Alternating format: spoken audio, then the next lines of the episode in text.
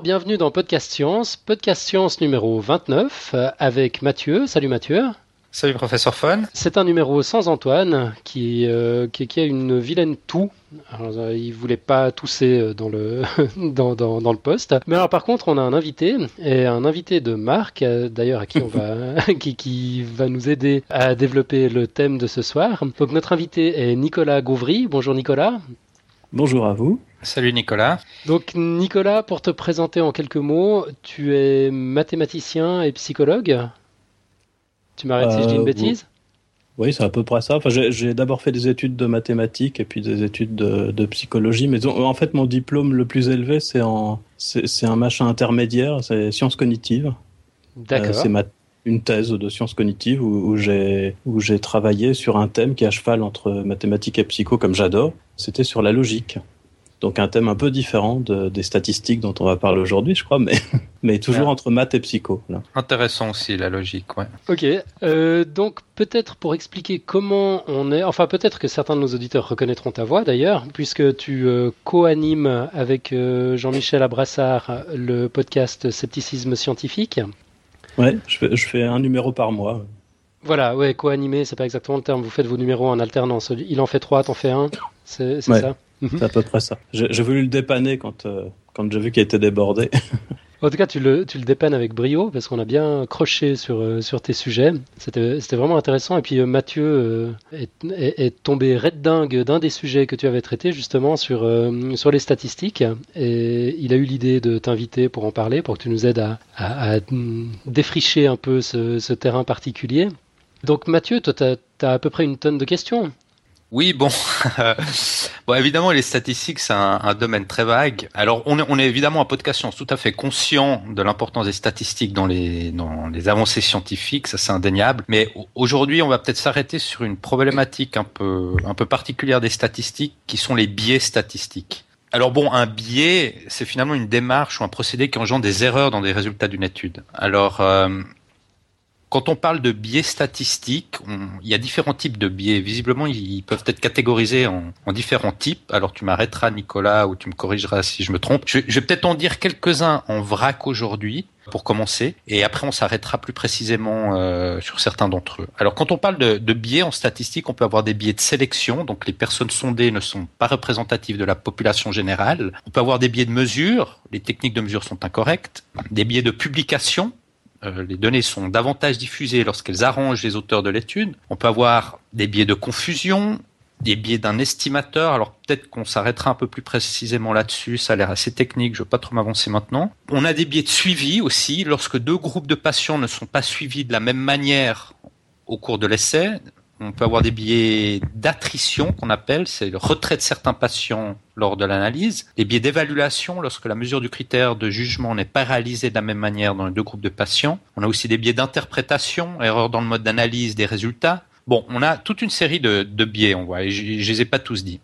Alors, peut-être pour commencer, je sais pas si professeur Fun, avant de commencer, tu voulais ajouter quelque chose euh, Non, non, c'est une euh, voilà une petite réflexion quand même, c'est que les statistiques sont faites par des êtres humains, que les êtres humains sont biaisés. Euh, enfin, pas tous, pas toujours, mais que finalement c'est pas tellement surprenant, quoi. C'est pas c'est pas une science exacte, contrairement à ce qu'on pourrait croire ou en, en, tout cas c'est pas um, toujours appliqué avec la rigueur euh, la rigueur nécessaire donc je, je me réjouis d'en apprendre plus sur le sujet Ouais, bah, l'objectif c'est justement de voir un peu à travers ces biais où on peut, où on perd un peu de la rigueur dans, certaines analyses et certaines méthodes euh, statistiques. Alors peut-être qu'on va commencer avec un des biais les plus évidents qu'on appellerait le biais de sélection. Donc euh, des personnes sondées ne sont pas forcément représentatives de la population générale. Alors moi j'ai peut-être une première question pour Nicolas.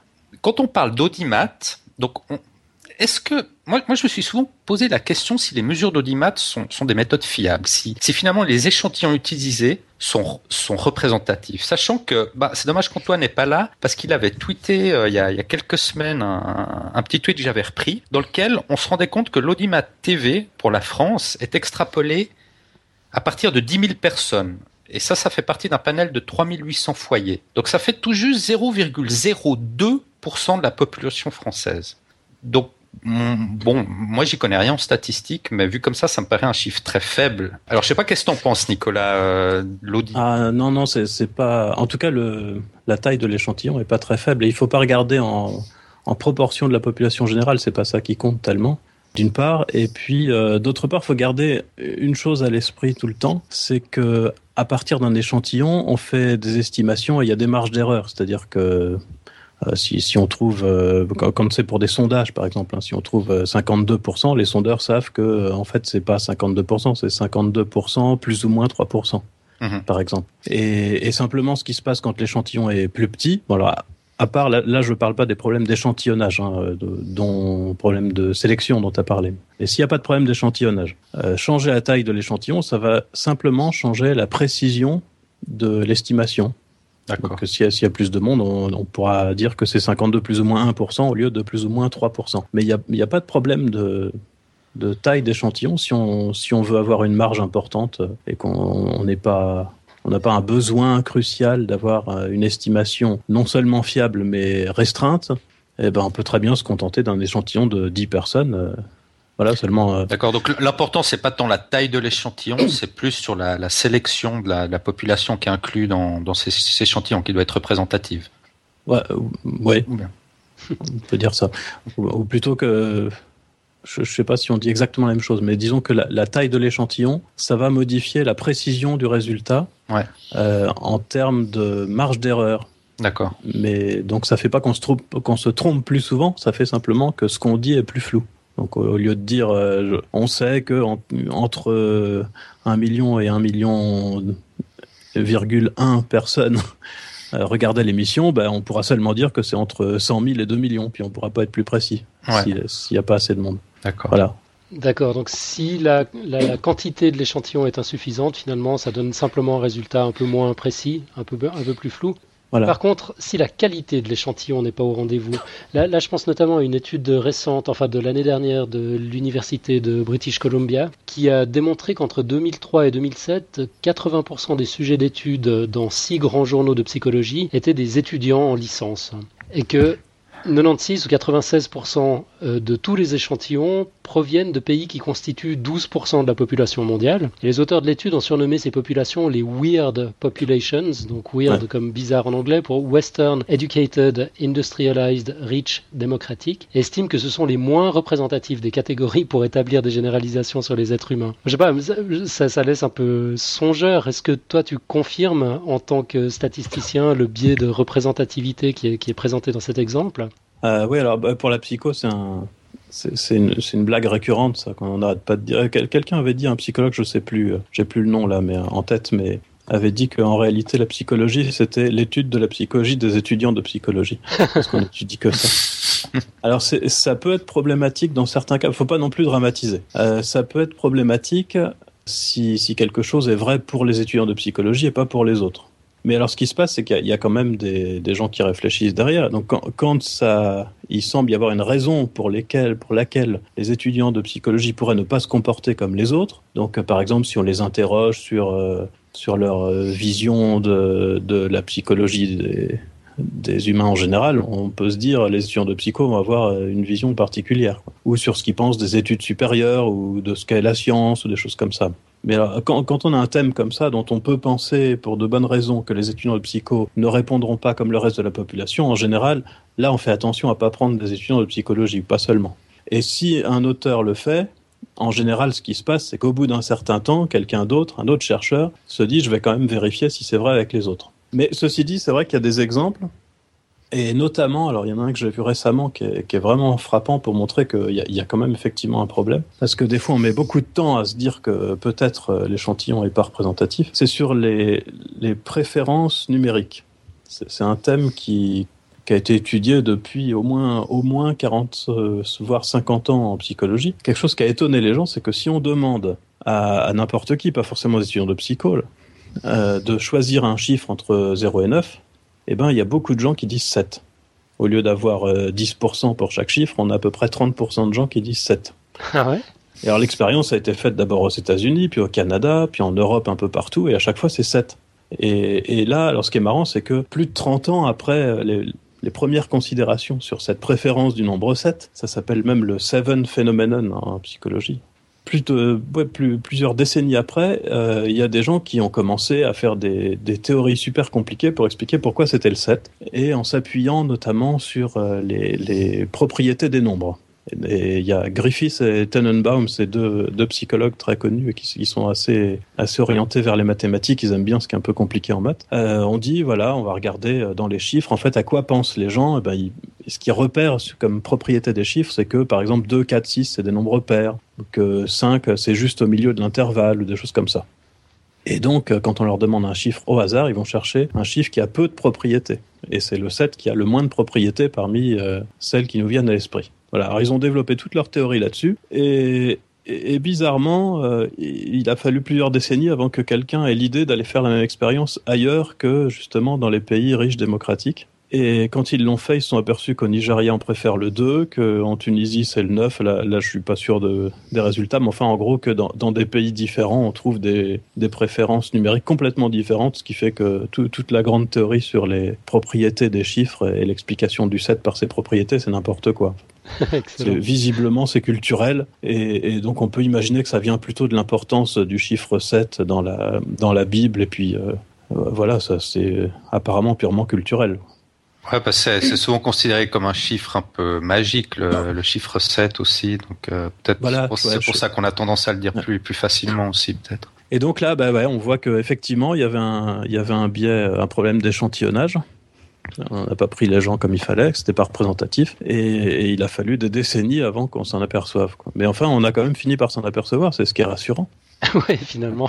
Mais bon, Heureusement, d'ailleurs c'est tout l'intérêt euh, de, de, la démarche perpétuelle de remise en question de la science, c'est que finalement elle permet de, de, se remettre en question et de corriger ses propres erreurs. C'est un, un, mécanisme d'autocorrection. Peut-être pour enchaîner, tu voulais rajouter quelque chose, euh, professeur Fon là, Non, non du tout, du tout. Vas-y, vas-y, enchaîne. Euh, non, alors il y a un autre biais qui est intéressant, c'est le, le biais de publication.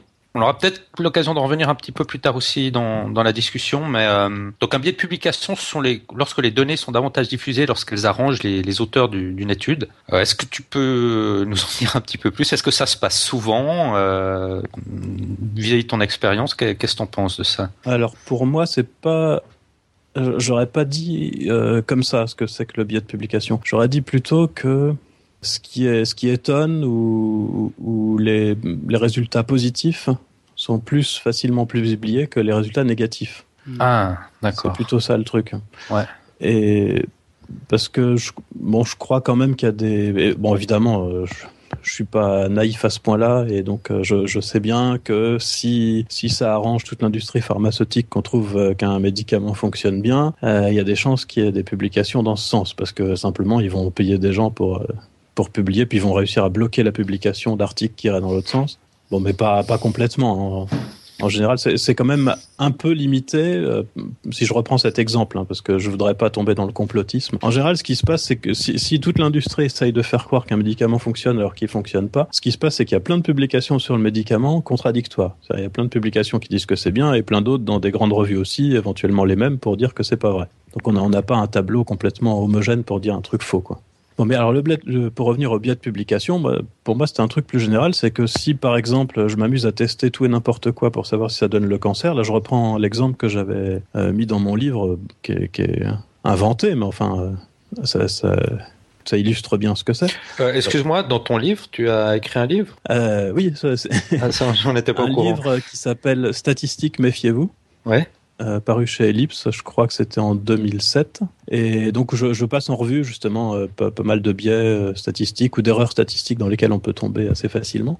Ah bah on savait, on savait pas, tu vois, on est en dans le sujet. Voilà, j'évoque ce biais de publication en, en, lien avec autre chose qui est que si, si on teste plein de fois quelque chose de faux, donc par exemple je, je prends plein de produits euh, pour savoir si c'est si cancérigène ou pas, et puis euh, j'en mets sur des groupes de souris et pas sur d'autres, même si tout est très bien fait avec les statistiques, il y a toujours une marge d'erreur. Ce qui fait que si je fais ça très très très souvent, je fais plein d'expériences comme ça, et eh ben je vais avoir de temps en temps un résultat positif alors qu'en fait il n'y a rien. Et donc ce que je disais, c'est simplement si vous envoyez un article à une grande revue de médecine en disant j'ai testé le carton et c'est pas cancérigène, euh, évidemment ça intéresse personne, tout le monde s'en fout parce que personne n'a jamais pensé que le carton ça pouvait être cancérigène. Mmh. Donc du coup l'article est refusé. Mais si vous continuez à le faire avec plein de substances comme ça, puis vous finissez par en trouver un, donc par exemple, ça va être autre chose. Ça va être euh, l'eau du robinet. Et puis ça tombe par hasard, vous arrivez à démontrer que c'est cancérigène. Mais en fait, c'est pas vrai. C'est seulement que vous avez fait tellement d'expériences qu'il y en a une qui foire. Et là, par contre, il y a des chances que ce soit publié parce que du coup, c'est une révélation, ça a un intérêt pour la médecine. Ouais. Voilà. Alors on pense que c'est ce qui peut se passer avec. euh, maintenant, ils ont des, des trucs de contrôle un petit peu, mais avec le, tout ce qui est parapsychologie sur les. Quand ils testent euh, tir larigot, le, euh, la- pas la télékinésie parce que c'est un peu différent, mais la télépathie par exemple. On fait des tests, on fait des statistiques, et puis une fois de temps en temps, on a l'impression que ça marche. Bon, ça, c'est normal. Euh, le tout, c'est de savoir si ça marche euh, plus d'une fois sur 20, auquel cas, c'est, ça veut dire quelque chose, sinon non. Mais si on publie que les, les fois où ça marche, euh, on a l'impression, en lisant les publications, que ça, que ça marche à tous les coups, évidemment, puisqu'on voit que Mhm. ça. Voilà. Ah, Alors, je disais quand même dans, dans mon livre, et donc je, je répète ici, qu'il y a quand même un contrôle qui se fait et si par exemple, moi j'envoie mon papier pour dire que le carton ou l'eau du robinet est cancérigène et s'il est publié, évidemment, il y a plein de gens dans le monde qui vont se dire c'est quoi ce délire et qui vont essayer de refaire l'expérience. Et ce coup-là, une fois que moi j'ai publié mon truc, si ça a fait du bruit surtout, eux ils pourront publier un article qui dit le contraire. Et donc, voilà, quand, quand vous avez un résultat qui est publié qu'une fois, il faut s'en méfier à cause du biais de publication. Euh, Quand il y a plein d'expériences qui vont dans le même sens, des réplications, euh, Là, c'est différent. Il y a le, le biais de publication, au sens où moi je l'entends en tout cas, euh, ne joue plus après la première, euh, après la première expérience. Ouais, la deuxième publication. Donc le peer reviewing est, est très important euh, suite à une première publication finalement aussi pour euh, pour non seulement revoir comment a été comment a été fait l'expérience et pour essayer de la reproduire aussi et, et la valider. Voilà. Ouais. Est-ce qu'il n'y a pas un autre danger aussi lié au biais de publication qui fait que toutes les hypothèses qui n'ont pas abouti ne sont pas publiées et, du coup on, passe à côté de d'informations qui doivent être précieuses pour comprendre un phénomène, non? Si on ne publie que les hypothèses qui se sont vérifiées, enfin que les, que les études euh, dont les hypothèses initiales se sont, se sont vérifiées à l'arrivée, euh, c'est- un peu ce que tu disais également, non? Dans le, dans le biais de publication, c'est-à-dire que si l'hypothèse de départ n'intéresse personne ou si finalement elle n'a pas, elle n'a pas abouti, la publication ne, ne, ne se fait pas. Ou est-ce que c'est moi qui ai mal compris? Ah bah, c'est- c'est-à-dire ça, ça se fait euh, si euh, si ça remet en question une idée reçue. Si, si tout le monde pense que le carton est cancérigène, je peux publier quelque chose qui montre le contraire. Mais mais on va pas publier un résultat. euh, Quand je dis un résultat négatif, ça veut dire euh, donc prouver que quelque chose n'est pas cancérigène ou qu'il n'y a pas d'effet ou qu'il n'y a aucun lien entre deux variables. Euh, si personne n'a jamais pensé qu'il pouvait y avoir un lien entre les deux, euh, démontrer qu'effectivement il n'y a pas de lien entre les deux, c'est pas. Effectivement, l'intérêt est tout relatif. Ouais. Ok. Donc, je, je crois pas, non, qu'on passe à côté de grand chose là-dedans. Par contre, après, euh, si, si je me rapproche un peu de la définition que, que vous aviez un, un peu plus large de- du biais de publication, euh, il y a, évidemment, la science, c'est un. c'est- C'est, comme tu disais, quelque chose d'humain, et, et alors il y a énormément d'effets de groupe. Ce qui fait que quand il y a des phénomènes pour lesquels on a deux hypothèses, qui- ou deux théories, disons, euh, qui a priori ont la même qualité, on ne sait pas trop trancher, euh, c'est souvent c'est le groupe le plus puissant qui l'emporte tout simplement. Et indépendamment de la qualité intrinsèque des hypothèses, hein, si- s'il n'y a pas une, vraie grosse différence, euh, il y a des histoires de groupe, ouais, des histoires Mhm. sociales là, là, qui peuvent jouer aussi sur les publications. ouais. Un autre biais, alors là, moi, c'est un biais qui m'a un peu interpellé parce que j'ai pas tout compris. Peut-être tu vas pouvoir nous éclaircir. C'est ce qu'on appelle le biais d'un estimateur. Alors, j'ai repris la définition qu'on trouve dans Wikipédia qui dit que le biais d'un estimateur, c'est la différence entre l'espérance de l'estimateur et la vraie valeur du paramètre qu'il est censé estimer. Et toujours selon la Wikipédia, ce qu'on appelle un estimateur en, en statistique, c'est une valeur calculée sur un échantillon et que l'on espère être une bonne évaluation de la valeur qu'on aurait calculée sur la population totale. Oui, dans les définitions de biais, ce que j'aurais peut-être dû dire en introduction au début, euh, dans, dans les exemples de biais que tu donnais, il y a un mélange entre certains qui relèvent de la méthodologie, donc c'est pas véritablement des statistiques, d'autres qui relèvent euh, de l'échantillonnage, donc c'est la, la formation des, des groupes sur lesquels on va faire les études, et puis euh, là, ça porte vraiment sur les statistiques. C'est un peu différent. Ah bah c'est bien que tu relèves ça, ouais, c'est bien. Mais alors, c'est pas très difficile à comprendre. Euh, si, par exemple, on veut estimer une moyenne, alors je, je prends un exemple très concret, euh, je voudrais savoir combien, combien mesurent les adultes en France en moyenne. Ouais. Euh, comme je vais pas pouvoir mesurer tout le monde, je vais prendre dans l'idéal des gens au hasard. Donc je, je, suppose que c'est au hasard, mais quand c'est pas au hasard, c'est un problème d'échantillonnage. Donc je, je, prends des personnes au hasard et puis je calcule la moyenne sur les 100 personnes que j'ai trouvées. Mettons que je trouve 1m75. Si j'avais pas pris ces 100 personnes-là, mais 100 autres, toujours par hasard, j'aurais sûrement pas trouvé exactement pareil. J'aurais peut-être trouvé 1m76, 1m74, quelque chose comme ça. Donc ce qu'on ce qu'on regarde de manière complètement théorique, c'est qu'est-ce qui va se passer euh, globalement, c'est-à-dire est-ce que je vais souvent trouver la bonne moyenne ou à peu près la bonne moyenne, etc. Et en fait, on peut considérer que la moyenne que j'ai que j'ai trouvée de 1m75, je l'ai trouvée par hasard et que c'est donc une réalisation d'une variable aléatoire. C'est comme si j'avais jeté un dé, en fait, en choisissant mon, échantillon de 100 personnes, j'ai jeté un dé qui m'a donné 1,75. Et donc on regarde le lien entre ce qu'on trouve, le 1,75, et puis la vraie moyenne qu'on connaît pas. Et alors quand tout se passe bien comme pour la moyenne, ce qu'on trouve en moyenne, ça correspond à la vraie valeur.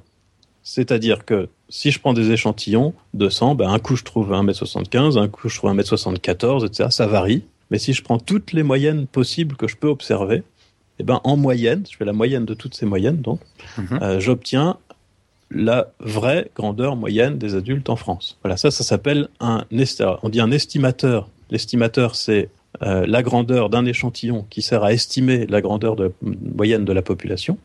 Et euh, le biais, ce serait la différence entre ce que je trouve moi en moyenne sur un échantillon et puis la réalité. Pour la moyenne, c'est pas biaisé. C'est ce que je disais tout à l'heure. Il n'y a pas de biais, c'est-à-dire que je vais trouver en moyenne, donc il y a des variations, mais ça tourne autour de la vraie moyenne que je cherche. Voilà. Et puis pour d'autres choses, parce qu'on n'estime pas que des moyennes, on peut estimer d'autres choses. Pour d'autres choses, il y a des, il y a des biais parfois. Et quand on arrive à les connaître, eh ben, on peut les corriger. Voilà. Mais dans, dans la plupart des cas concrets, en statistique, quand on utilise des estimateurs, ce sont des estimateurs non biaisés.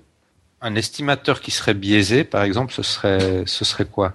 Alors un estimateur biaisé, ce serait par exemple euh, le maximum. Voilà un, exemple très simple. Si je veux savoir la taille maximum des, adultes en France et que je prends des échantillons de taille 100, euh, j'aurai toujours des valeurs inférieures au vrai maximum. Et puis euh, de temps en temps, quand j'ai le plus grand, j'aurai la bonne valeur. Mais donc en moyenne, ce sera trop petit. Ouais. Ok. D'accord. Ah, c'est clair, ouais. C'est clair, professeur Fan Ouais, ouais, la notion avait l'air compliquée au départ. C'est parfaitement limpide maintenant. Merci beaucoup. Un autre biais, biais d'interprétation. Alors, tu me corrigeras si, si, si c'est pas exactement ce que je dis, mais ce serait l'erreur dans, dans le mode d'analyse de, de résultats. Euh, je crois que professeur Fon, tu voulais, tu voulais poser une question là-dessus. Ouais, moi je je me posais la question de la compréhension des journalistes quant aux statistiques, quand ils relaient des informations, scientifiques ou non d'ailleurs. Je sais pas, je pense par exemple à l'augmentation de la criminalité qui fait régulièrement les titres de manchette. En Suisse, par exemple, on sait que les actes criminels augmentent en chiffres absolus, mais on oublie en général de tenir compte de l'augmentation de la population. Donc en réalité, en chiffres relatifs, la criminalité globale a tendance à baisser depuis 10 ans. Donc voilà, ma, question c'est, est-ce que les journalistes comprennent les, les statistiques? Est-ce que selon toi, ils en comprennent bien les enjeux je, pense qu'en général, non. Franchement, pour avoir discuté avec quelques journalistes, euh, je, pense qu'en général, ils n'ont pas de formation statistique euh, suffisante pour comprendre. Mais, il me semble aussi que même s'ils avaient la formation suffisante, donc même s'ils comprennent bien euh, les statistiques, ils, ne peuvent pas se permettre dans les, dans les journaux grand public, en tout cas, de détailler suffisamment pour que ce soit pas trompeur. Je crois que ça, c'était un vrai problème. Si, si j'explique un petit peu, c'est par exemple quand on a des indices. Donc je sais pas si tu parles de la criminalité ou des choses comme ça. Pour, pour être bien rigoureux, il faudrait savoir exactement ce que c'est, donc ce qu'on mesure. et puis donc il faudrait il faudrait détailler. Quoi. En général, ce qu'on fait, c'est qu'on se dit bon bah ça a été fait pour mesurer la criminalité, donc on va identifier ça à ce qu'on entend comme ça par criminalité, mais bon c'est un peu flou quoi. Et puis bah voilà, on se contente de ça parce qu'on va pas on va pas à chaque fois qu'on fait un article sur la criminalité euh, commencer par une introduction sur euh, sur comment ça a été mesuré, ce que ça représente et comment ça peut varier. Le problème, par exemple, pour ces histoires de criminalité, c'est que souvent, ce qu'on fait, c'est qu'on regarde combien il y a eu de plaintes à la police. Et donc, ça peut varier euh, parce que la criminalité varie, mais ça peut aussi varier parce que les gens ont plus ou moins peur qu'avant d'aller porter plainte. Voilà, des choses comme ça. Ou bien euh, simplement parce qu'il y a un commissariat pas loin ou qu'il n'y en a pas. Et puis, bah, on peut imaginer que s'il y a des, des, bandes organisées qui menacent de, de venir se venger si vous allez à la police, ça, va faire baisser la criminalité, quoi, parce que la plupart des gens n'oseront plus aller porter plainte. ou s'ils sont maltraités au commissariat quand ils essayent d'aller porter plainte, pareil. Voilà, d'ailleurs, ça c'est une explication de, des variations pour des choses plus spécifiques comme comme le, nombre de viols enregistrés, parce que à, une époque, euh, en gros, une fille violée, c'était c'était de sa faute, et donc elle n'allait pas se plaindre. Hein. Parce que si c'est pour qu'on se foute de sa gueule en plus, euh, c'est pas mhm. la peine. Et puis euh, quand ça a enfin été reconnu et que et qu'une fille violée c'est devenu vraiment une victime, ben, ça a pu faire exploser le, le nombre de viols enregistrés, mais c'est pas une augmentation du nombre de viols tout court. C'est L'augmentation de déclaration de viol. Voilà. Et c'est souvent là-dessus. c'est toujours comme ça. Les indices, c'est toujours un peu un peu différent de ce que c'est censé mesurer. Et ça, c'est pas, c'est pas propre à ce qui est utilisé en statistique. C'est comme ça dans toutes les sciences. Et puis alors l'autre, l'autre gros problème avec les statistiques telles qu'elles sont rapportées dans les journaux, c'est que pour les statisticiens, je parlais tout à l'heure euh, pour les estimations, par exemple, de, de marge d'erreur. Et ça, c'est pas rapporté en général. Alors j'avais pris un exemple pareil, bah, ça, date sans doute un petit peu maintenant, mais c'était parce que c'était pour mon bouquin. J'avais regardé euh, un, les résultats d'un sondage qui a été publié dans une revue où on disait qu'il emportait au deuxième tour. Donc euh, au deuxième tour des élections, il y, a, que deux candidats. Donc celui qui l'emporte, c'est celui qui a plus de 50%. Voilà. Mmh. Et on disait d'après un sondage machin, euh, je sais plus qui, tel candidat aurait 51% des voix. Voilà, donc en lisant ça, on se disait bon bah d'après le sondage, c'est machine qui doit gagner. Et puis euh, après, tout le monde s'est déchaîné dans la presse en disant les sondages c'est n'importe quoi. Mais sauf que quand on regardait la marge d'erreur, finalement, elle était supérieure à 1%, ce qui fait qu'en fait le 51% euh, annoncé dans le journal, ça correspondait à un truc du genre un intervalle entre 49 et 53%. Et donc la conclusion du statisticien, c'est à partir des données qu'on a, on peut pas dire qui va gagner, parce qu'on peut seulement dire que que l'un des candidats rentre 49 et 53, donc sera soit en dessous, soit au-dessus de 50, on ne sait pas. Mais alors, évidemment, on peut pas publier un article pour dire on ne sait pas. Donc, euh, soit on dit rien, soit on donne juste le résultat brut, et c'est ce qui se fait habituellement. je pense que effectivement, ça fait du tort, ça. Euh, euh, ça, ça, fait du tort aux statistiques, entre autres, parce que ça, ça laisse penser. Il y, a, il y, a, évidemment du flou dans les statistiques, ça c'est certain, mais ça laisse penser aux gens que c'est encore plus flou que ce que ça n'est, parce que régulièrement ils ont des sondages qui, qui, qui sont finalement faux. On s'en aperçoit après coup. Mmh. Euh, sauf que euh, bien souvent, comme dans ce cas-là, ils n'étaient pas faux. C'est juste que la version du journal était, était pas la bonne. Quoi. N'était pas complète. Ouais, c'est vrai que faut, ces marges d'erreur, c'est important. C'est vrai qu'on, moi, quand je lis des, des résultats euh, d'études ou statistiques, toujours, je, je lis jamais euh, oui avec une marge d'erreur X ou Y. Ça, euh, c'est très rare que je vois ça. En tout cas, en lisant le journal ou dans des revues un peu standards. C'est vrai que c'est faux. Ouais. ouais. dans toutes les publications grand public, ça n'apparaît simplement jamais. Ouais, ouais. Et en, et en plus, il n'y a, pas que la marge d'erreur, parce qu'il y, y, a une double incertitude, si on veut, euh, avec les, les estimations. C'est qu'il y a d'abord la marge d'erreur, et puis ensuite il y a le risque d'erreur, c'est-à-dire le risque qu'on ne se trouve pas dans l'intervalle considéré. Ah, Et en général, le risque est fixé à 5%. Ça veut dire euh, une fois sur 20. Donc ça veut dire que si tous les sondages sont bien faits, on a à chaque fois qu'il y a un sondage une certaine marge d'erreur, donc c'est pas 51%, c'est entre 49 et 53 par exemple. Mais en plus de ça, c'est entre 49 et 53 avec 19 chances sur, sur 20. Donc c'est normal qu'une fois sur 20, on tombe pas dans l'intervalle. Ouais, ce qui est relativement important, encore 5%. Enfin, on peut en tenir, on peut en tenir compte. C'est une valeur euh, plausible, on va dire, euh, qui peut se réaliser. Oui, ouais, ouais, je le, le 5%, je crois qu'il a été choisi euh, pour qu'on puisse quand même énoncer des résultats, parce qu'en sciences humaines, évidemment, plus on veut réduire le risque, on peut toujours réduire le risque, hein, on choisit, mais si on réduit le risque, on augmente la marge d'erreur. C'est-à-dire que si on veut un risque de 1%, bah, au lieu d'être 49-53, l'intervalle, ce sera 40-60, et puis, et puis mhm. du coup, ça devient donc ce 5%, c'est un peu une sorte de convention qui est utilisée euh, généralement comme risque, comme valeur de risque ou bien? Oui, c'est le risque habituellement utilisé, c'est vraiment une convention. Ouais.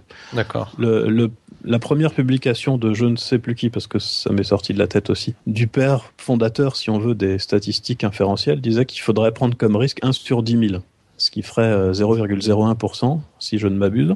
Je ne me trompe pas dans les zéros. Euh, donc on est très très loin, on a beaucoup beaucoup assoupli ces préconisations, parce que si on gardait ça, en fait, on ne trouverait jamais rien. Oui. Il faudra des échantillons énormes. Donc c'est vraiment une convention. Ok, donc en résumé, si on veut s'attendre à ce qu'un chiffre publié dans la presse qui, euh, qui, parle de statistiques, quelle qu'elle soit, euh, soit fiable, il faut qu'on recherche euh, également la marge d'erreur et le risque d'erreur à côté de ce chiffre. Sinon, on peut pas s'y fier. C'est ça? Ouais. D'accord. Mhm. Donc, en gros, on peut rarement se fier aux indications statistiques véhiculées par la presse euh, grand public. Ben ouais, je, te ouais, je te laisse responsable tes paroles. je veux pas je veux pas lancer le débat là-dessus, mais en tout cas euh, ouais, on va tenir compte de ça, la marge d'erreur et le risque euh, sur cette marge d'erreur. Alors peut-être ouais, on va continuer un petit peu peut-être un peu dans la même idée. Donc je voulais revenir sur sur un épisode que tu avais fait justement dans Scepticisme scientifique qui s'appelle euh, l'épisode s'appelait Feeling Feeling the Future et là, tu expliqué deux notions bon, qui sont assez complémentaires et que j'ai trouvé intéressantes. Et, alors, la, la première, c'est la différence qu'il y a entre statistiques exploratoires et statistiques confirmatoires. Est-ce que tu peux nous expliquer un peu la différence entre ces deux types de statistiques? Oui. Simplement. hein. je crois que, alors, pour bien comprendre, faudrait que je dise un mot sur les tests statistiques, parce que là, on a parlé d'estimation. Alors, c'est un peu lié, mais c'est pas tout à fait la même chose. Mm-hmm. Euh, alors, j'explique un peu. Euh, je reprends peut-être l'idée de, de l'article dont on discutait dans l'épisode du podcast. Donc c'est Daryl Bem, un, psychologue, mais qui est aussi versé pas mal dans la parapsychologie, qui prétend avoir démontré qu'on pouvait euh, savoir ce qu'allait se passer dans le futur, précognition ça s'appelle, avec une série d'expériences et de traitements statistiques. Alors pour faire simple, en général, ces expériences, euh, ça consiste à demander, là je simplifie un peu, mais ça n'a aucune importance, à demander aux gens de deviner où une image va apparaître, si c'est à gauche ou à droite. Alors ça, ça paraît assez, assez évident que si les gens arrivent à savoir ce qui va se passer, ils vont réussir plus d'une fois sur deux, et puis sinon ils vont réussir une fois sur deux. Voilà. Mhm. Alors un, un, test statistique, c'est quelque chose qui oppose deux hypothèses. J'essaye de pas être trop technique, mais en général, il y a ce qu'on appelle l'hypothèse nulle L'hypothèse nulle, ce serait en l'occurrence l'hypothèse qu'il n'y a pas de précognition, et donc que les gens normalement vont réussir une fois sur deux, et l'hypothèse alternative qui dit le contraire, qui dit que les gens vont pouvoir réussir plus qu'une fois sur deux, ou bien normalement ça pourrait être aussi moins d'une fois sur deux, mais enfin on va dire plus d'une fois sur deux. Voilà. Et alors ça fonctionne comme ça. On, fait l'expérience, donc par exemple on fait une centaine d'essais, et puis euh, mettons pour illustrer un peu, que quelqu'un ait trouvé 55 euh, fois la bonne réponse. Donc plus d'une fois sur deux. Est-ce que pour autant on peut conclure C'est pas si évident que ça, parce que il pourrait avoir trouvé par hasard, peut-être, euh, sans avoir aucun don de précognition, 55 fois la bonne réponse. Alors là, on fait des calculs. C'est pas très compliqué en fait, mais on fait des calculs de, de probabilité pour savoir, en supposant l'hypothèse nulle vraie, c'est en supposant qu'il n'y a pas de précognition quelle est la probabilité de tomber par hasard 55 fois sur la bonne réponse? Et c'est cette probabilité-là qui va nous intéresser, parce que si elle est très faible, euh, très faible, ça veut dire inférieur à 5%, parce qu'on a fixé le risque à 5%, c'est toujours le même risque que tout à l'heure. Ouais. Euh, si c'est très faible, donc on va dire que c'est très faible, moins de 5%, eh ben, on fera le raisonnement plus ou moins suivant, on dira, si l'hypothèse nulle était vraie, ce que je viens d'observer, ce serait pas crédible, parce que c'est quelque chose qui arrive quasiment jamais avec l'hypothèse nulle. Ça veut dire que l'hypothèse nulle doit, doit être fausse, sûrement, et donc c'est l'hypothèse alternative qui est vraie, donc il y a de la précognition. Voilà, ça c'est le principe du test. Sauf qu'on comprend très bien avec ce principe que si l'hypothèse nulle est vraie, donc s'il n'y a pas de précognition, eh ben, ce qui va se passer, c'est qu'une fois sur 20, on va trouver quand même plus de, si c'est 55, plus de 55 bonnes réponses, puisque ça arrive une fois sur 20. Dû, à la marge, dû, au risque sur la marge d'erreur. Voilà. Donc une fois sur 20, on va se planter si l'hypothèse nulle est vraie. Alors maintenant, je peux y venir euh, à cette histoire. Ça, c'est un test statistique. Donc un, test statistique standard. Si l'hypothèse nulle est vraie, ça rate une fois sur 20. Et donc ça, ça, ça, ça, conduit à conclure, alors que c'est faux, que, en l'occurrence, qu'il y a de la précognition. Alors la différence entre les études exploratoires et confirmatoires, c'est la suivante. Quand vous faites une étude exploratoire. C'est-à-dire, vous savez pas exactement euh, s'il y a de la précognition, où est-ce que ça va se situer. Alors peut-être que les gens vont y arriver, mais à condition qu'on leur mette un bandeau sur les yeux, ou alors qu'il y ait de la musique douce, ou je sais pas quoi. on peut, on peut essayer avec plein de conditions différentes, mais vous savez pas a priori quelle est la bonne condition. Donc vous allez essayer plein de conditions, par exemple une centaine on va dire, avec musique, sans musique, euh, dans le noir, avec une lumière rouge, etc. En vous disant comme ça, on saura dans quelles conditions il y a de la précognition. Mais si vous faites les 100 expériences et que vous testez 100 fois avec le test qui rate une fois sur 20, évidemment, dans le tas, il y en a quelques-uns qui vont réussir faussement et qui vont vous, vous conduire à, prétendre qu'il y a de la précognition, mais simplement, c'est le hasard qui fait ça. Ouais. Voilà, ça, je crois que c'est assez facile à comprendre. Mhm. Et donc, on ne peut pas utiliser un test pour conclure qu'il y a de la précognition dans une analyse exploratoire comme celle-ci, où on ne sait pas à l'avance exactement ce qu'on cherche. Alors, en général, ça se passe en deux temps. C'est on fait d'abord une analyse exploratoire, on fait plein de plein d'expériences et puis on s'aperçoit que le meilleur taux, par exemple, est obtenu avec une lumière rouge et puis de la musique. Alors on se dit bon bah si ça marche, ça marche probablement mieux quand il y a de la lumière rouge et de la musique, voilà. Mais on conclut rien du tout, on sait pas. On dit juste si, si ça marche. A priori peut-être que ça marche mieux dans cette situation. Et ensuite quelqu'un d'autre ou la même personne mais avec d'autres sujets refait l'expérience, mais là c'est autre chose, c'est une analyse confirmatoire pour confirmer que effectivement dans cette situation ça marche. Mais dans ce cas, pour que pour que ce soit concluant évidemment, il faut faire une seule expérience. Donc on fait l'expérience une fois dans les conditions qui ont été définies par l'analyse exploratoire et on fait un test et on regarde si le test fonctionne ou pas. Voilà. Et là c'est bon parce que D'accord. enfin, c'est bon avec toujours le même risque d'erreur bien sûr. Donc, en général, faut pas tirer de conclusion à la suite de statistiques exploratoires. Il faut toujours une, une étude de, de statistiques confirmatoires pour pouvoir tirer, tirer des conclusions d'un test, finalement. Voilà. Ouais. C'est ça. Mais et ça vient simplement de l'idée que comme le test euh, rate une fois sur 20, euh, il faut en faire un seul. Ouais. C'est- voilà. Alors, je prends toujours l'image du dé parce que c'est. Enfin, euh, quand, quand je peux, euh, avec les étudiants, je viens vraiment avec un. J'avais fait avec un jeu de cartes parce que je suis pas assez magicien pour arriver à faire sortir des 6 comme je veux, mais euh, j'avais fait ça avec un jeu de cartes. Mais c'est pareil avec un dé. si vous avez un dé, voilà, on vous dit euh, il y a une chance sur deux a priori, on sait pas quoi, pour qu'il soit truqué, mais on on sait pas. quoi. Et on va le tester. Mhm. Et voilà ce que je peux faire. Je peux le lancer deux fois, et puis je vais dire avant, euh, bah, si je tombe deux fois sur six, je dirais qu'il est truqué. Bon, Mhm. et puis effectivement, vous, si on se met dans la situation, vous prenez le dé, vous le lancez deux fois, ça fait 6-6. Euh, vous êtes relativement convaincu que ça doit être euh, un dé truqué, si, si on a des raisons euh, a, a priori de penser qu'il peut être truqué, peut-être. Bon, voilà, c'est assez convaincant ça. Euh, par contre, si on le lance une centaine de fois et que au, bout de 100 fois on a deux 6 de suite, évidemment, là c'est pas du tout convaincant.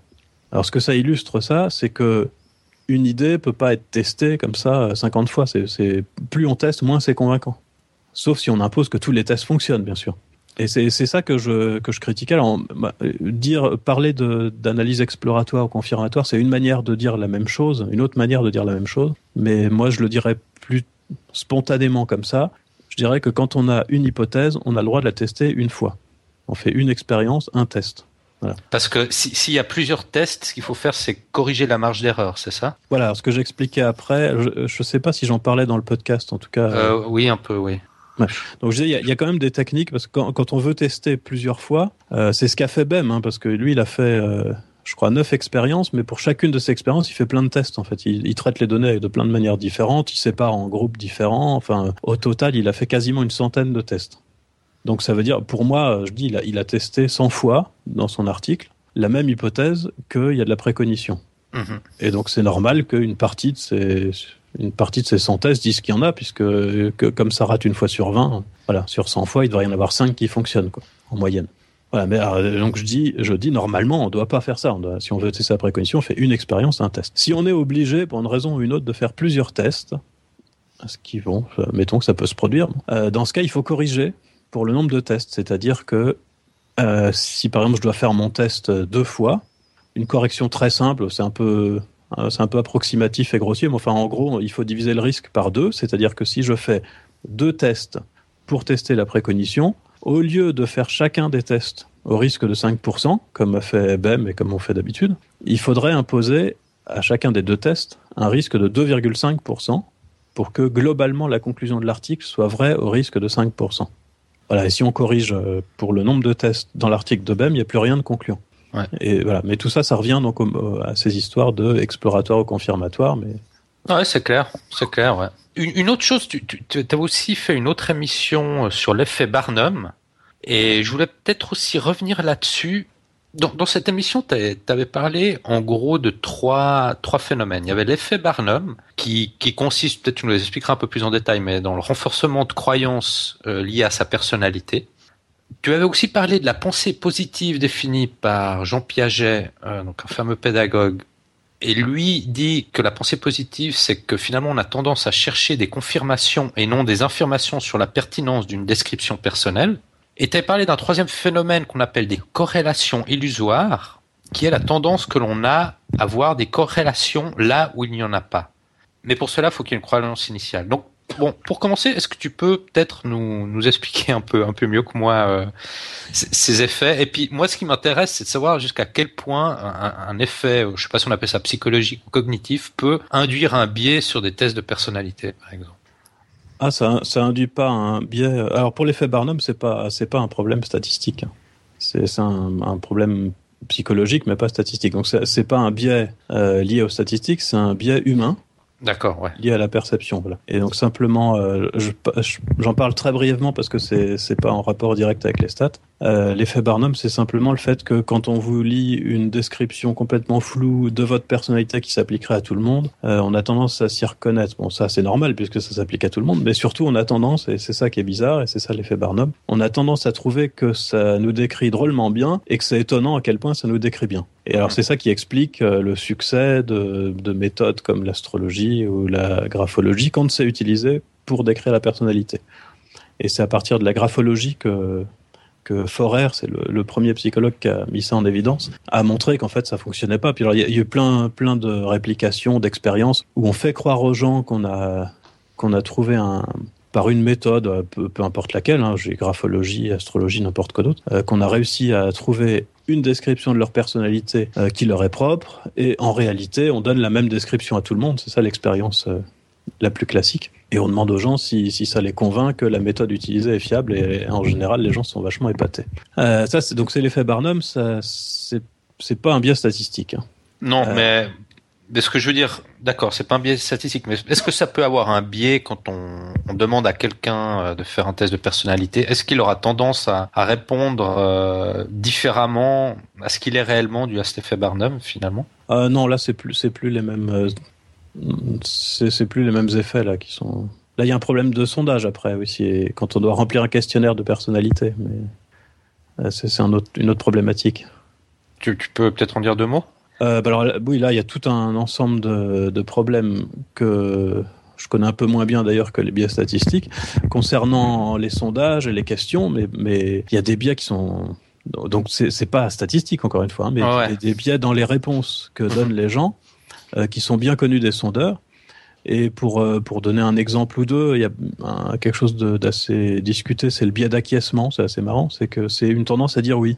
Apparemment, les gens ont tendance à dire oui. Alors, euh, par exemple, en psychologie de la santé, ça se traduit par euh, l'effet suivant. Si vous posez la même question à l'endroit et à l'envers, ça donne des résultats contradictoires. Si vous demandez aux gens est-ce que vous pensez bien à prendre régulièrement vos médicaments, ils vous répondent oui, par exemple. J'exagère un peu le trait, hein, mais à 60%. Et puis, euh, si vous leur demandez est-ce qu'il vous arrive d'oublier vos médicaments, ils vous répondent aussi oui à 60%.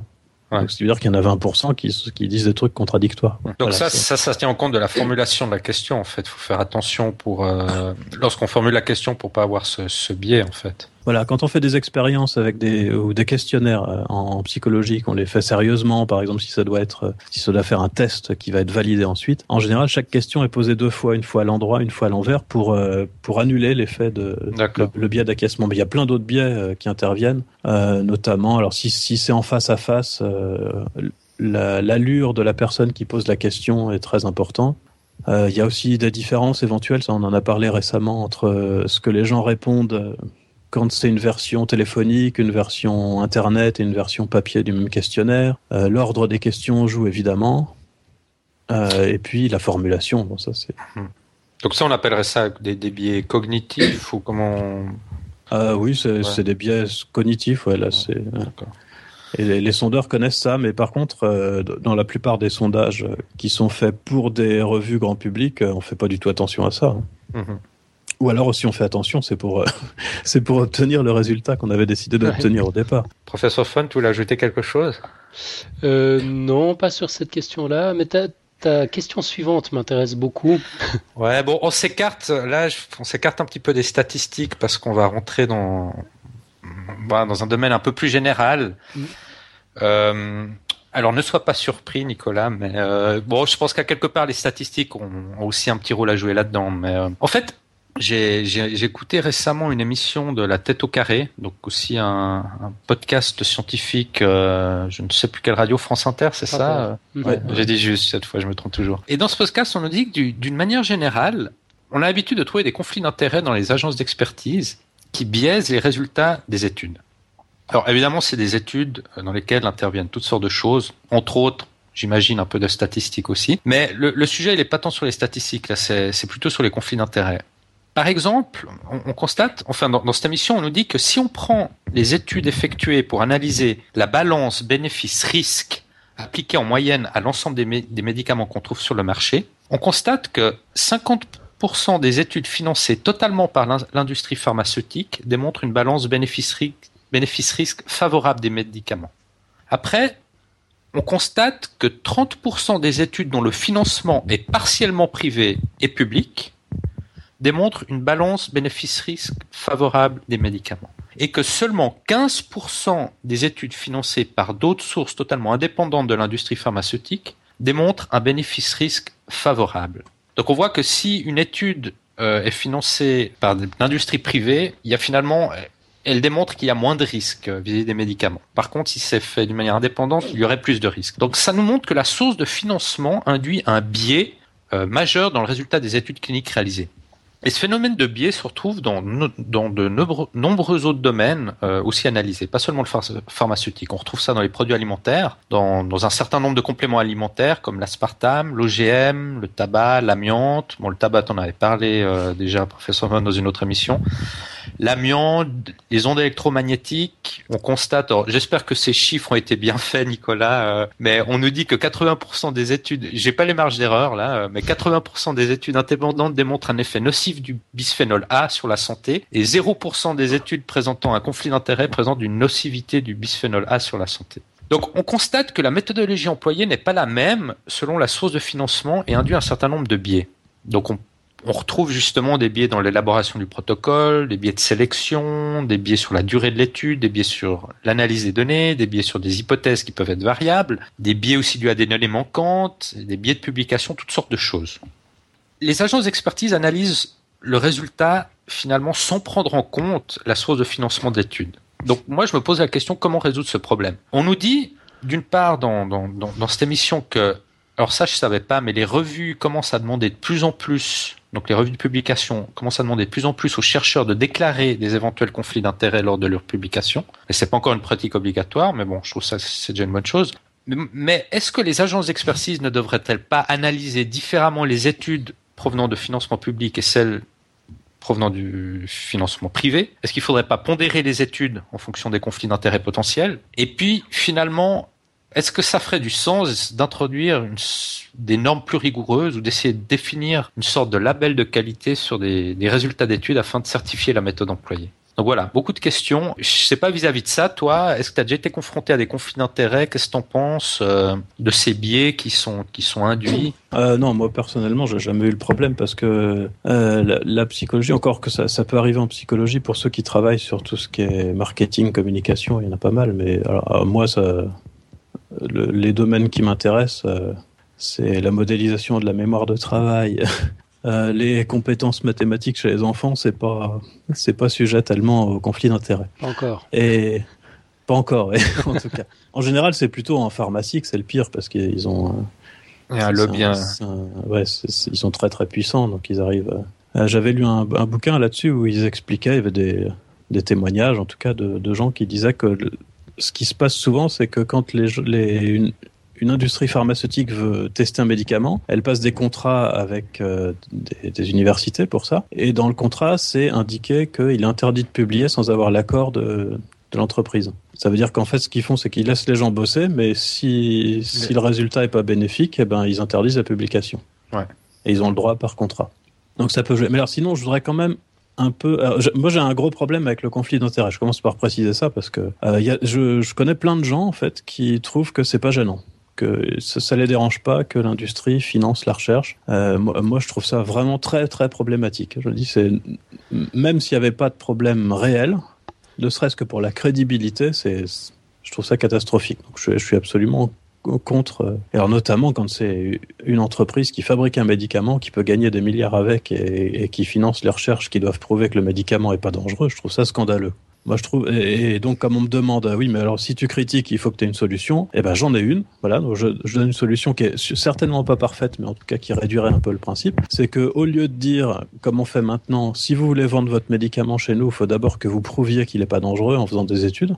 On dirait, si vous voulez vendre votre médicament, on va faire des études dessus pour voir s'il n'est pas dangereux. Et comme ça nous coûte de l'argent, vous allez nous donner un impôt qui servira, euh, ça, ça, va dans la caisse, etc. Bon, mmh. au ministère de la Recherche, mais entre autres, ça sert à faire ces recherches-là. Voilà, déconnecter un peu. Euh. Ouais, parce que le problème, c'est dans le public, c'est le financement. On n'a pas forcément l'argent pour faire ces études. Donc, toi, tu proposerais d'un impôt. C'est pas une mauvaise idée. Voilà, donc ce serait toujours l'industrie qui finance, mais ce serait indirect. donc, il n'y aurait pas de conflit d'intérêt euh, aussi direct que maintenant. Euh, voilà, mais alors, je veux quand même maintenant dire deux petites choses qui vont en sens inverse de ça. D'abord, souvent, ce qui est appelé euh, indépendant, c'est pas indépendant. C'est-à-dire c'est indépendant de l'industrie, mais c'est dépendant d'autres groupes de pression parce que même s'ils sont moins puissants, il y a aussi des groupes de pression euh, de l'autre côté. Donc des gens qui, qui par, par exemple des associations, des ONG, des sensibles, Greenpeace, ou des voilà, ça, aussi, aussi des groupes de pression, tout à fait. Donc ils sont pas non plus euh, indépendants. Ils sont influencés dans autre chose. Et puis le deuxième truc, c'est euh, que peut-être juste juste une précision dans, dans ce podcast, la personne qui parlait de ça avait justement préciser que quand, quand lui parlait de, de, financement privé, ça, poussait, ça, ça pouvait aussi venir d'une organisation euh, type Greenpeace ou ONG, et, et, donc ça rentrait dans, dans, dans, la même analyse que si c'était une société privée pharmaceutique. Donc lui, il n'avait pas fait la distinction ONG, il, faisait ONG ou société privée, c'était un financement privé, ça pouvait venir d'une ONG aussi. Oui, mais ah oui, c'est parce qu'il parle des financements seulement, mais euh, on peut, il peut y avoir des conflits d'intérêts. Enfin, bah, disons, je classerais ça dans conflit d'intérêts sans, mhm. sans qu'il y ait de financement. Simplement, euh, si, si quelqu'un trouve que les OMG c'est super dangereux et qui fait partie d'une association euh, contre les OMG, moi j'ai un doute à peu près égal à, la situation inverse où c'est où c'est mhm. quelqu'un d'une entreprise qui fabrique des OMG qui me dit que c'est super. Quoi. Mhm. Ouais, tout à fait. Et puis alors l'autre chose, c'est que souvent, quand j'ai regardé un petit peu, pour des cas particuliers, hein, parce que c'est pas du tout mon domaine sinon. Hein. Mais, mais, quand je cherche un petit peu sur des cas particuliers, donc j'avais regardé pour les OGM, j'ai regardé pour euh, pour l'aspartame et, le bisphénol, c'était un peu différent d'ailleurs. Mais ce qui m'a frappé en fait, euh, j'en souviens pour les OGM, c'est que les conclusions sont pas si différentes que ça entre ceux qui disent que c'est dangereux et ceux qui disent que c'est pas dangereux, parce que euh, quand ils sont sérieux, en fait, ils ont à peu près les mêmes résultats. Euh, la seule différence, c'est qu'il y en a un qui dit euh, mes résultats montrent que montrent pas de danger, donc c'est bon, et l'autre dit mes résultats montrent pas de danger, mais on sait jamais, en gros. Mhm. Parce qu'il y, a toujours un danger potentiel. Alors sur, le bisphénol A, par exemple, euh, moi j'ai trouvé aucune étude qui conclut que c'est dangereux. Il y a des études qui qui terminent, mais c'est une histoire d'interprétation plutôt qu'autre chose, en disant dans le bisphénol, il y a un machin qui peut interagir avec les hormones, et donc il est possible que à haute dose, ça, ça devienne dangereux mais, j'ai pas vu d'études qui disent euh, si, si, on, si on prend dans les, dans les doses euh, habituelles, euh, même en comptant large, il y a un risque démontré pour la santé. Elle trouve pas de risque. Elle dit simplement il y a un mécanisme qui pourrait être dangereux. Mhm.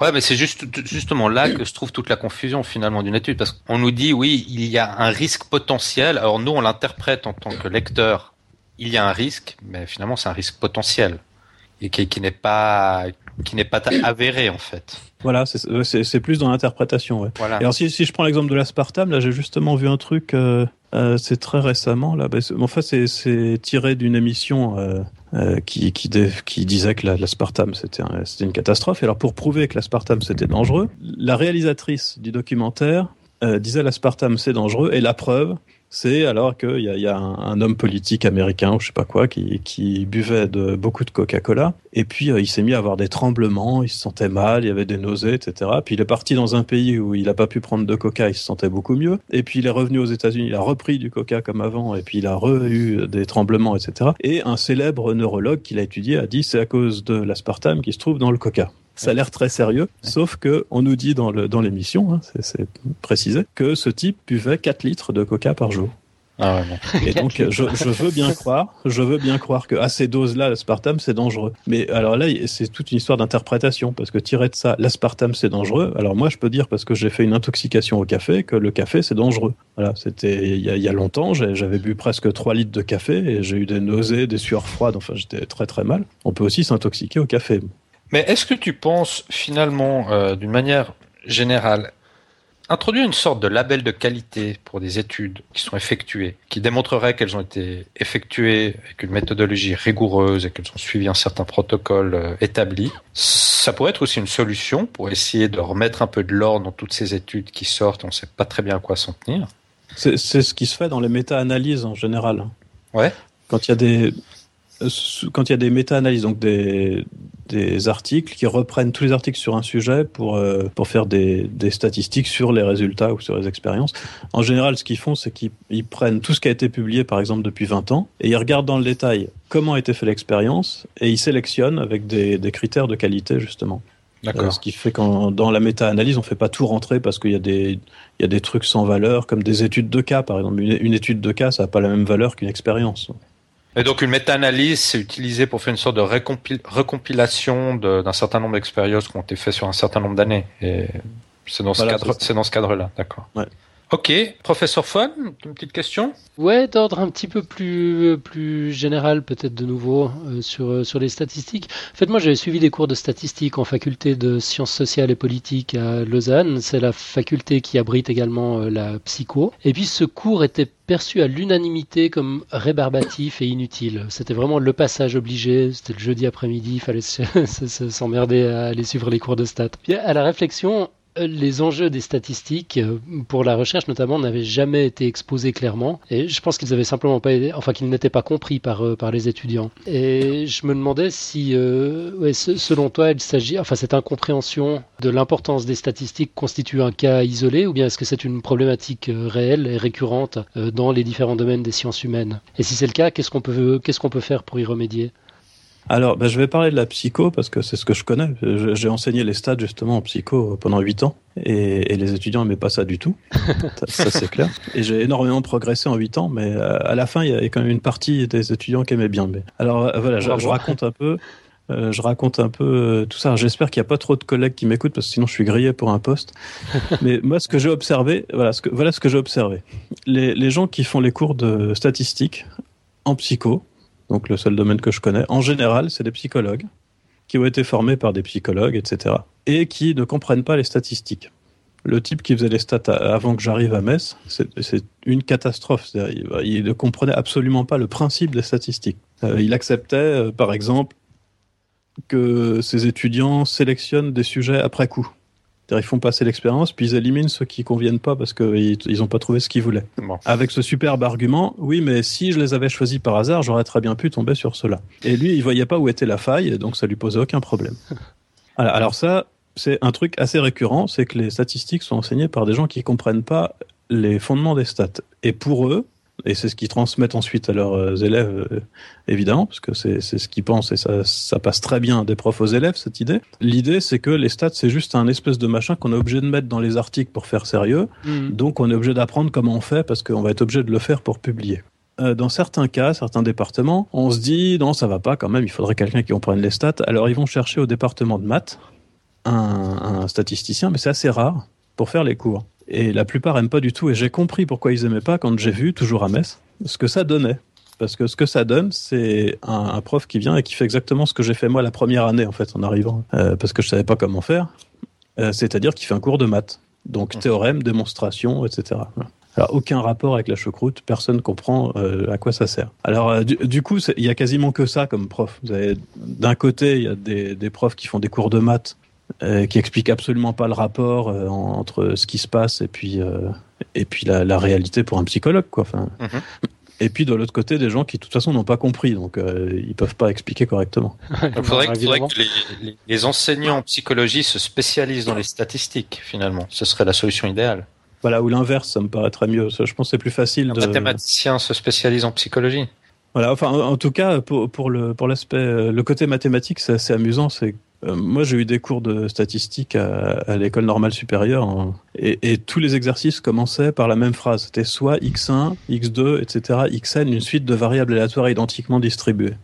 Ah oui. Et on m'a jamais dit pourquoi tous les exercices commençaient par ça et j'ai jamais rien compris. Et c'est seulement très très longtemps après, quand j'ai pu faire le lien avec ce qui se passe en vrai, que j'ai compris ce que c'était que ces variables aléatoires identiquement distribuées. C'est simplement les valeurs qu'on obtient donc, par exemple, si c'est la taille, euh, pour reprendre l'exemple de tout à l'heure, la, la, taille des adultes dans un pays, et ben à chaque fois qu'on choisit un adulte et qu'on le mesure, c'est la réalisation d'une variable aléatoire. Et si on reprend un adulte, et ben c'est à nouveau la même variable aléatoire avec une autre réalisation. Et donc en fait, si tous les exercices de proba commençaient par ça, c'est simplement parce que ça correspond à la situation qui se passe quand on choisit un échantillon. Et en, en un an de cours, le prof ne nous a jamais expliqué ça. C'est mmh. assez hallucinant quand on y pense, mais bon, c'est comme ça. Peut-être pour revenir aussi sur, dans le cadre de, de la faculté de psychologie, peut-être qu'aussi les étudiants qui, qui, qui, vont faire la psychologie, ben voilà, ils ont peut-être plus envie d'étudier, euh, voilà, des, des, des comportements euh, humains euh, plus que des chiffres aussi et des statistiques. Donc c'est peut-être aussi que ça peut paraître un peu rébarbatif pour les étudiants parce qu'ils sont, voilà, pas, ils sont pas venus pour ça non plus. Quoi. Voilà, c'était la, c'était ce que je voulais dire après que j'avais oublié. Ouais. c'était la suite de ma réponse. Euh, c'est ça, oui aussi. On, on, avait fait une petite, euh, un petit questionnaire pour les étudiants en psycho pour savoir pourquoi ils étaient là, ce qu'ils voulaient faire plus tard. Et ce qui était assez frappant, c'est que la plus plupart étaient là par dépit ou parce que ou parce que elles avaient une copine, c'était quasiment que des filles, ou parce qu'elles avaient une copine qui s'était inscrite en psycho, donc elles se sont dit je vais faire pareil. Euh, la plupart savaient pas trop pourquoi, mais il y en a pas mal quand même qui venaient ici parce qu'elles se disaient au moins là j'aurais pas de maths. Et donc euh, voilà, il y en a pas mal qui venaient ici avec un vrai blocage ou une, une haine des mathématiques euh, tenace. Et c'est pour ça que même à la fin, j'avais pour dire un peu, parce que je pense que c'est des, des pistes quand même pour, euh, pour réussir à intéresser une partie des étudiants. Euh, ce que j'avais fait à la fin donc mes, des mutadés, que là, là je pouvais pas faire plus, hein, c'est que pour les statistiques, je, je présentais d'abord les choses à partir uniquement à partir d'articles de, de recherche en psychologie des trucs réels. Hein. Mm-hmm. J'allais, j'allais chercher les données et on faisait comme dans l'article. Mais surtout pour leur montrer l'intérêt, euh, je leur ai fait faire une expérience. Alors je crois que le dernier exemple dont je me souviens, c'était le suivant. Je leur avais dit, quand on demande aux gens de répondre soit oui, soit non au hasard, ils vont répondre euh, en général oui un peu plus souvent que non. C'est toujours le biais d'acquiescement si on veut, mais, mais côté aléatoire. Mais on peut peut-être penser que si on est déprimé, on aura plus tendance à dire non, on ne sait pas. Et donc je disais ça, ça c'est une hypothèse euh, de psychologie. Si on est déprimé et qu'on essaye de répondre au hasard entre oui et non, peut-être qu'on dira plus non que oui. Et donc je leur disais on va faire l'expérience, c'est eux qui faisaient l'expérience. Donc ils devaient faire passer un test, euh, un, mini questionnaire de dépression, et puis demander à des gens de dire oui ou non au hasard. Et après on avait un énorme tableau avec toutes les données, comme il y en avait, et il y avait 120 étudiants avec chacun deux personnes. Ça, ça faisait 240 euh, lignes. Et puis on regardait, il y avait des oui, des non et des scores de dépression. Et puis euh, je leur disais voilà, bah, voilà ce qu'on a trouvé dans notre expérience.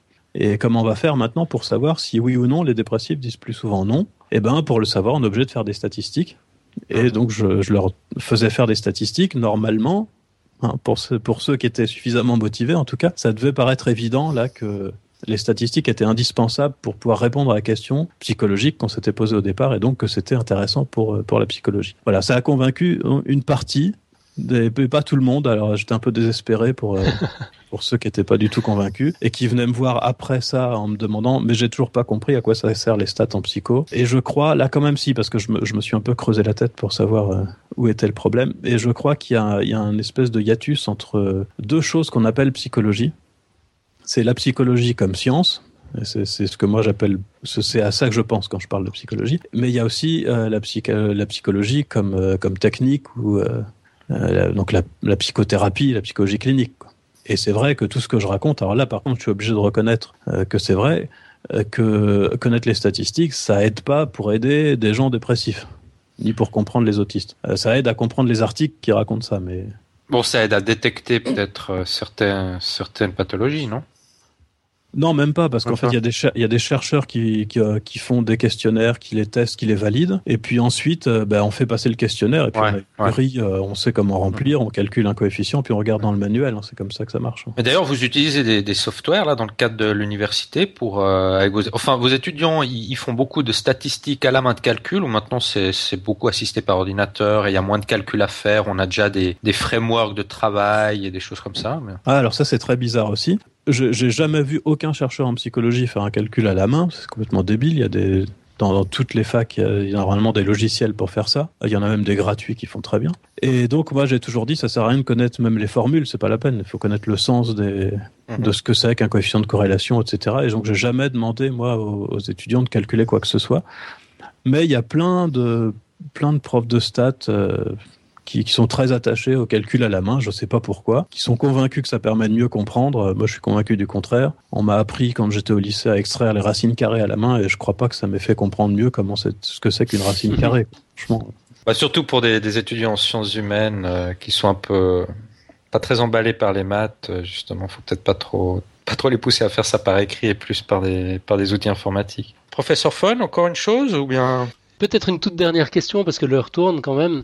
Euh, moi, je parlais lundi soir avec un ami qui conduit des projets de recherche dans un contexte d'hôpital universitaire. Il me faisait remarquer qu'il constate une tendance de plus en plus marquée de la part des médecins à brandir les statistiques issues des recherches quantitatives comme des vérités. Donc le, biais ici, en fait, n'est pas tellement statistique, hormis que l'on attend une vérité plutôt que des probabilités de la part de l'outil statistique. Euh, mais c'est plutôt le fait qu'on a tendance à, à considérer comme vrai certaines études, enfin, on, induit une notion de vérité plus que de probabilité, et du coup, par définition, on considère comme faux tout le reste. Tout ce qui n'a pas encore été étudié n'a pas simplement euh, n'est pas en attente d'être exploré, c'est faux. Est-ce que c'est quelque chose que tu, constates aussi, est-ce que c'est pas un des biais justement, un, des risques en tout cas de, la démarche, plutôt au niveau des, attentes euh, des résultats que les statistiques peuvent fournir, plutôt qu'au niveau des, statistiques euh, elles-mêmes euh, oui, alors il y a, peut-être une exagération euh, de, de l'importance des statistiques, mais ceci dit, ce qu'on peut pas mesurer euh, en, psychologie, il y, a, par exemple des observations, des études de cas où il n'y a pas de chiffres du tout, pas statistiques, mais c'est de l'interprétation, donc on peut toujours dire ce qui est raconté à la fin, c'est plus ou moins une opinion, quoi. Même si c'est une opinion, l'opinion d'un expert, c'est quand même une opinion. donc je, je pense quand même que ce qui est mesurable et, donc traité dans les sciences humaines par les statistiques, parce que dès qu'on mesure dans les sciences humaines, on est obligé plus ou moins de faire des statistiques, euh, c'est plus fiable. Par contre, par contre, c'est vrai aussi qu'il y a une espèce d'intimidation mathématique euh, et que on utilise les statistiques euh, pour pour impressionner simplement et que alors ça, se voit beaucoup en, psycho où les gens sont très friands, surtout dans les grandes revues, de, machins euh, à la mode et donc à chaque fois qu'il y, a un truc super compliqué qui sort en stat, tout le monde essaye de l'utiliser pour montrer qu'ils sont très forts en stat. Alors il y a des méthodes de plus en plus compliquées avec euh, plein de plein de chiffres partout, des trucs qu'on comprend pas. On est, obligé de lire plein d'articles pour se mettre au courant de ce que c'est. Et puis finalement ça fait la même chose qu'avant, mais comme ça, a l'air mieux parce que c'est compliqué et que personne connaît. Donc oui, il y a une espèce d'intimidation avec les chiffres. Ça, Ouais, à partir du moment où on peut coller un chiffre, ça a l'air d'être euh, d'être un peu plus vrai, c'est ça Ouais, c'est ça, ça donne une impression de, sérieux. Alors que les, les stats, oui, c'est toujours probabiliste, donc c'est pas ça, ça, fait pas des sciences humaines des sciences exactes, quoi. Hein, et c'est pour ça d'ailleurs qu'en sciences humaines, contrairement à ce qui se passe en maths en tout cas, on se contente pas d'une publication. Donc quand il y a une publication qui démontre un résultat, euh, ça veut pas dire grand chose. On attend qu'il y ait plein de réplications de l'expérience pour être convaincu. Mais tout à l'heure, j'ai oublié de dire un truc, il me semble, qui m'avait paru intéressant. Oui, c'est sur les conflits d'intérêts, je voulais juste ajouter quelque chose parce que les conflits d'intérêts, c'est pas forcément conscient et on se rend peut-être pas compte à quel point, quand c'est inconscient, ça peut être important quand même. Parce que moi j'ai discuté avec beaucoup de gens qui ont des conflits d'intérêts parce qu'ils travaillent euh, sur les OGM par exemple et, ils sont financés par euh, par les amis de Monsanto et compagnie quoi. Monsanto c'est pas le plus gros je crois on le cite tout le temps je sais pas pourquoi euh, et, je suis absolument certain qu'ils sont, sont je pense à une personne en particulier qu'elle est vraiment très très honnête et qu'elle fait son mieux pour être absolument rigoureuse. Ceci étant, bah, même comme ça, euh, quand on a une idée, donc même euh, en, dehors des aspects financiers, hein, quand on a une idée, on est toujours influencé par ça. Et ça a été illustré très bien il y a plus d'un siècle par, euh, par Binet qui travaillait sur l'intelligence. Et alors lui, c'est vraiment admirable parce que ce qu'il a fait, c'est se remettre lui-même en cause à une époque où il n'était pas obligé de le faire. Donc je trouve ça vraiment admirable. il, il pensait que l'intelligence, ça dépendait de la taille du crâne. Donc il, allait voir des enfants, il mesurait le crâne, il mesurait l'intelligence, et puis euh, il concluait en regardant avec les statistiques, quoi, et il trouvait que effectivement les enfants intelligents avaient un plus gros crâne. Et puis il avait un thésard qui faisait la même chose dans d'autres classes, qui trouvait pas le même résultat. Et il s'est dit c'est quand même bizarre ce truc. Et c'est là qu'il a, qu'il s'est dit il faut le faire en aveugle. Et donc il a dit, bah, toi tu vas tester à son étudiant, toi tu vas faire passer le test d'intelligence, et après tu me les envoies, mais tu me dis pas s'ils sont intelligents ou pas, mmh. quoi, d'après le test. Hein. Et là, il n'y avait plus aucune relation. Et donc il, a, il a écrit là-dessus pour dire, euh, même inconsciemment, quand on a une idée, c'est incroyable. Je, devais mesurer un peu différemment parce que c'est un espèce de ruban, donc c'est pas très très fiable. Et donc inconsciemment, j'essayais de valider mon hypothèse. Oui, tout à fait. D'ailleurs, dans, le podcast qui traitait de ce sujet des, conflits d'intérêts, l'intervenant a clairement dit aussi que, les chercheurs qui, qui travaillaient sur des études financées par le privé euh, n'étaient pas du tout conscients il a, il a, dit très clairement, conscient qu'il pouvait à un moment ou à l'autre euh, biaiser l'étude, même si elle était biaisée, mais il le faisait pas du tout de manière consciente. Donc euh, mm. ça, on est, on est très clair là-dessus. Ouais. Ok, parfait. Ben voilà, on arrive au bout. Merci bien, merci bien. Alors peut-être encore euh, une, ou deux petites choses. Euh, donc on peut t'écouter sur euh, sur le balado une fois par mois de scepticisme scientifique.blogspot.com, c'est ça? Ah oui, ça doit être ça. ça, doit être ça. je crois que as, tu, tu maintiens aussi un blog psymat.blogspot.com, c'est juste? Ouais. Euh, là, tu traites un peu ben, de, de l'actualité psychologico-statistique, on va dire, ou bien? Oh, Non, c'est pas vraiment de l'actualité en fait. J'essaye pas de. Alors de temps en temps, c'est d'actualité parce que j'entends des choses, mais je, je, cherche pas à être euh, à être dans le vent tellement. Donc je, je parle de, de, manière très pointilliste de, de choses qui m'intéressent simplement en psycho, en maths. Euh. voilà. Donc, euh, par exemple, il y a pas longtemps, j'ai fait un truc pour pour dire à quel point c'est pas d'actualité sur sur les, les singes et puis le l'ins, trouve pas l'insight learning voilà euh, alors ça c'est une expérience très connue mais qui a, qui a déjà un siècle quasiment on, on, met des chimpanzés dans une pièce avec une banane au plafond et ils doivent empiler des caisses pour attraper la banane. Uh-huh. Et ce qui se passe, c'est qu'en fait, ils restent pensifs en regardant les objets pendant un certain temps, et puis d'un coup, ils ont l'idée et ils empilent les caisses. Excellent. Alors, maintenant, ça, ça, nous étonne beaucoup moins qu'à l'époque, mais à l'époque, on pensait tellement que les animaux étaient débiles que, que ça a énormément surpris parce qu'on s'est dit ah bah finalement ils arrivent à avoir des représentations mentales de la situation, euh, c'est formidable. Donc j'ai fait un truc là-dessus sur quelque chose qui est vraiment pas du tout d'actualité, vous voyez. Donc ça c'est un peu comme ça. Euh. D'accord, donc euh, psymat.blogspot.com. On mettra ça sur, sur le site aussi de Podcast Science. Bien sûr. Et puis, tu as parlé de livres tout à l'heure. Tu en as écrit plusieurs? Euh, oui, alors bah, dans les livres grand public, euh, il y, a, y, a, celui dont j'ai parlé, euh, euh Statistiques, méfiez-vous, donc qui, qui, passe en revue un certain nombre d'erreurs qu'on peut faire à partir des statistiques. Ensuite, j'ai publié chez Belin comment ils ont appelé ça C'est pas moi qui ai choisi le titre et ils ont appelé ça. Vous avez dit hasard. Voilà, vous avez dit hasard, donc sur les sur le hasard en maths et en psychologie, parce que c'est mon dada un peu, hein, tout ce qui est à cheval entre les deux. Et puis j'ai deux tout petits livrets publiés chez Bookiebook, un sur la numérologie qui doit s'appeler Quand les nombres font perdre la boule. Ah, où je me suis bien amusé avec la numérologie. Ouais, j'imagine bien, ouais. Et puis un autre que j'ai écrit avec euh, Jacques Van Riller sur les psychanalyses. Donc on a appelé euh, les psychanalyses des mythologies du 21e siècle, je crois, ou du 20e siècle plutôt. Mhm. Euh, voilà, alors moi je me suis occupé de, pour dire quand même, parce que Jacques Van Riller, c'est pas la même pointure que moi, question psychanalyse, évidemment. Euh, lui, euh, on, ne le connaît pas, euh, c'est qui?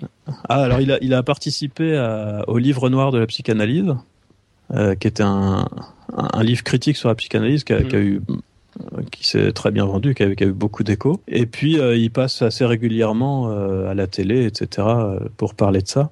Et donc il connaît vraiment très très bien le truc, hein, parce que il, a appris l'allemand pour pouvoir lire Freud dans le texte. Enfin voilà. Oula, ouais.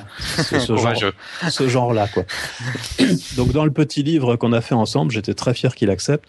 Euh, en fait, il a fait toute une partie sur la psychanalyse, et moi j'ai fait une partie euh, beaucoup plus dans l'esprit de sciences et pseudosciences.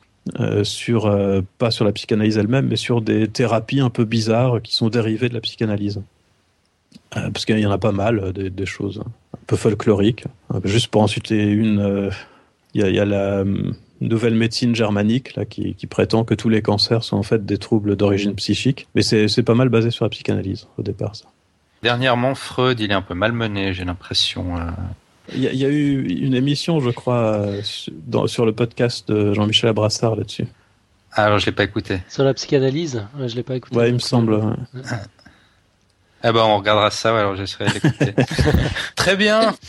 Excellent. Ben, merci infiniment d'avoir accepté notre invitation.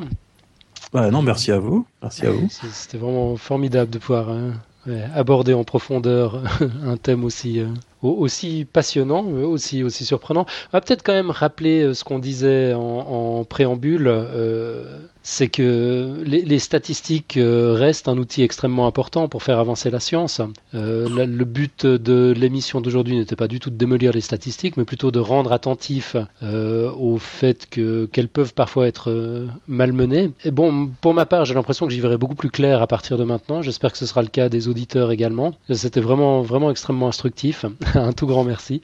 Merci à vous encore et, à bientôt. encore, encore juste avant de terminer, j'ai l'habitude dans chaque émission de faire une citation qu'on appelle quote, mais aujourd'hui, pour l'occasion, euh, ce sera pas une quote, ce sera bon, je l'ai appelé démystification, mais ça rentre un peu dans ton domaine, euh, tu verras, c'est assez drôle. Euh, donc c'est vous, avez tous, en fait, je vais essayer de démystifier une sorte de, pseudo-science qui, qui, qu'on entend souvent tourner autour de nous. Je pense qu'une fois ou l'autre dans votre vie, vous avez tous entendu quelqu'un vous dire que lors du décès, lorsqu'on a annoncé le décès d'un proche, on vous dit ah oui, j'y pensé, j'avais pensé à cette personne juste cinq minutes avant.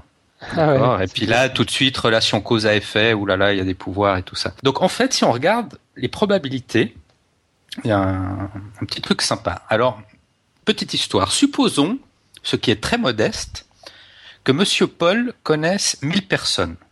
Donc on dit connaître au sens large du, terme, où il connaît par exemple Jean-Paul II. Donc supposons que Monsieur Paul connaisse 1000 personnes, dont il apprendra le décès durant les 30, 30 prochaines années. Supposons aussi, ce qui est très modeste aussi, que Monsieur Paul ne songe à chacune de ces 1000 personnes qu'une fois en 30 ans. Donc la question est de savoir quelle est la probabilité qu'il pense à une de ces personnes et que dans les 5 minutes qui suivent, il apprenne son décès.